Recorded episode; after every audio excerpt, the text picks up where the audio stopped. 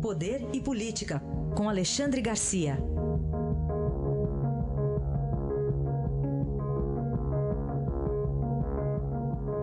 Alexandre, bom dia. Bom dia, Aysen. Está de volta. Seja bem-vindo. Bom dia, Carolina. Bom dia. Estamos de volta aqui. O Supremo também está de volta, né, Alexandre? E, pois é. E aí? O que se esperar? E aí, pois é. O Supremo volta e está encontrando um monte de manifestação de Raquel Dodge. É tanto Dodge que parece a, a Chrysler. É, é, muita, muita manifestação. A primeira delas, ela está reclamando que o Toffoli e o, a segunda turma soltaram o Zé Terceu, né? é, que foi lá no, no finzinho, da, no início das férias, né? lá no finzinho do, do outro é, ano letivo, digamos assim, do outro semestre. Mas reabre com esse recurso de Raquel Doge contra a decisão da segunda turma, deu 3 a 2, né? Toffoli não tinha, não tinha um habeas corpus, não tinha nada. Ele tinha uma reclamação que tinha, já tinha sido indeferida. Ele aproveitou aquela reclamação, convenceu Lewandowski e Gilmar, deu 3 a 2, voto vencido de Faquin e, e, e do, uh, uh, do decano. Né?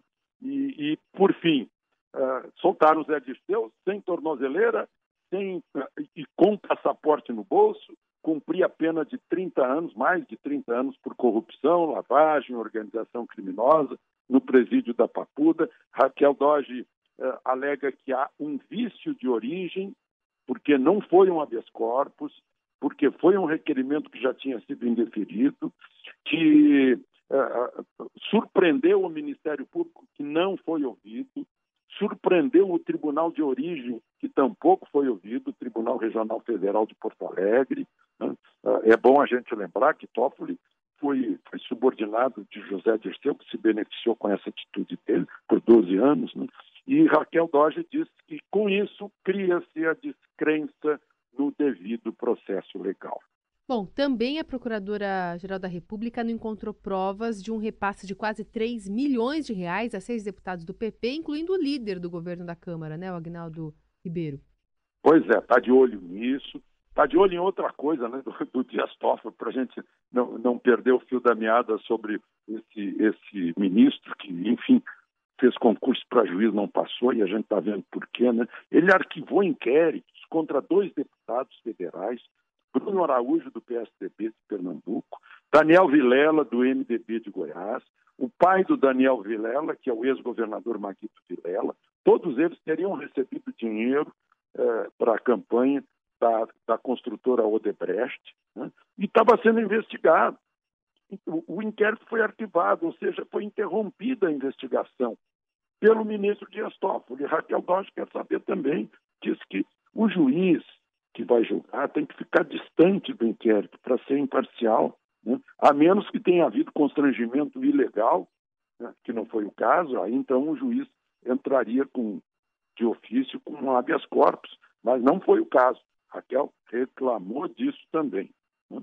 E, e, outra coisa, fez uma, um, um, um arrazoado de 80 páginas para mostrar que são totalmente improcedentes as alegações da defesa de Lula pedindo ao Supremo uma suspensão da pena.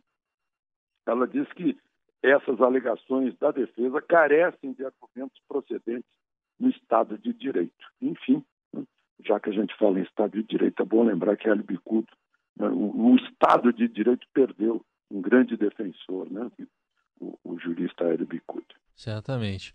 Bom, além disso, ah, tem uma pressão do MST, né? Isso agrava a situação? Eu acho que sim, porque incomoda os juízes do Supremo. Né? Há uma relação, há uma manifestação deles, né? dando o nome dos juízes que seriam contrários a Lula. Né? Uh, jogaram, jogaram tinta lá no Supremo, não é a primeira vez, não, jogaram lá na frente do prédio onde mora Carmen Lúcia em Belo Horizonte. Né? Uh, isso tudo deixa. A gente já viu aí, Carmen Lúcia fez uma manifestação recente dizendo que a justiça, de modo algum, pode a, a, aceitar pressões para rasgar a lei, no caso a lei da ficha limpa, né? para rasgar decisões do Supremo, como foi o caso da decisão da, do, da aplicação já de segunda instância, tanto na prisão como na aplicação da lei da ficha limpa. Então, eu acho que isso só, só provoca uma reação em sentido contrário eh, dos ministros do Supremo, que teriam na mão aí esse, esse recurso de suspensão de pena de Lula. Quer dizer, só falamos de judiciário, hein? É. Tá bom, então. Só, pois é.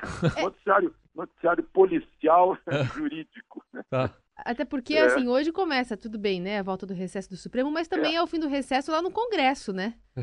Mas pois até aí só tem coisa na semana lá, que vem. Agora, os juízes do Supremo não são candidatos à, à reeleição, então eles vão estar presentes. Agora, os outros são candidatos à reeleição, aí é difícil encontrar quórum para para decisões lá no, na Câmara e no Senado. Tá certo.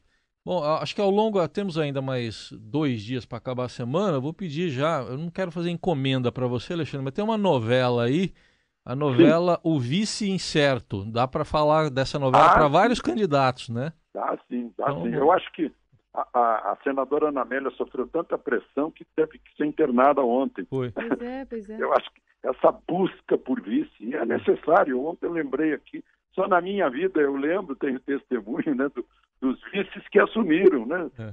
O Getúlio ao se matar, o Jânio ao, ao renunciar, Tancredo ao morrer, o, o Collor e a Dilma ao, ao serem uh, uh, impedidos de continuar governando. Vice é importante, sim. É, é, a, a importância do vice não é apenas para atrair voto na eleição, não. Nem atrair dinheiro de campanha como queriam do Josué filho, filho do, do, do José de Alencar. Né? É, não é só isso, não. É ter uma pessoa assim da estirpe do Marco Maciel, por exemplo, como vice, como foi o caso do Fernando Henrique, que nunca incomodou, nunca criou problema, ao contrário, sempre esteve ali do lado para resolver problemas. É preciso, sim, uma boa escolha de vice. Vamos aguardar então os próximos acontecimentos. Alexandre, obrigado. Até amanhã. Até amanhã.